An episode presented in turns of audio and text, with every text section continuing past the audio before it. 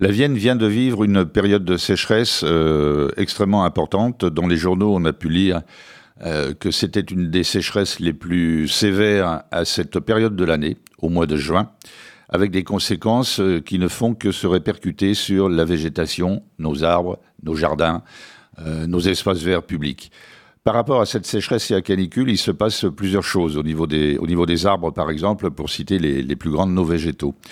Soit les arbres disparaissent parce qu'ils ne supportent pas ces sécheresses et ces canicules, soit ils migrent, c'est-à-dire ils vont essayer de retrouver des conditions de vie plus satisfaisantes en montant, euh, par exemple, vers le nord, pour ce qui est d'un certain nombre d'essences euh, feuillues, comme le charme ou comme le chêne.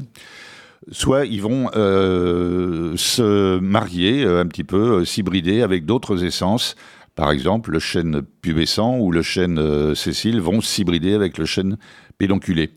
Donc ça va avoir des conséquences sur nos paysages, ça doit avoir des conséquences déjà sur la façon dont on gère nos, milieux naturels et nos espaces publics. Euh, Grand Poitiers, par exemple, réfléchit beaucoup sur l'adaptation de la gestion du bois de Saint-Pierre euh, par rapport à ce changement climatique.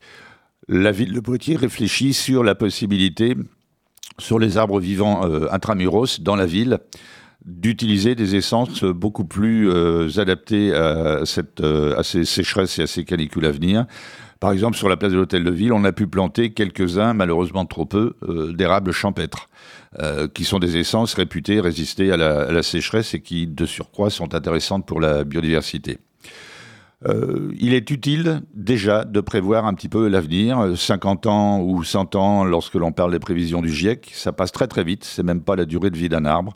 Par conséquent, d'ores et déjà, euh, si le sol le permet, si le climat le permet, euh, la recommandation qu'on peut faire, chaque fois que la station le permet, encore une fois, c'est de faire le plein d'essence, c'est-à-dire d'avoir un maximum d'essence différentes pour que si jamais une, espèce va disparaître ou va devenir malade ou va être l'objet d'attaques parasitaires en fonction de ces sécheresses et canicules répétées, euh, on puisse avoir des milieux vivants encore demain.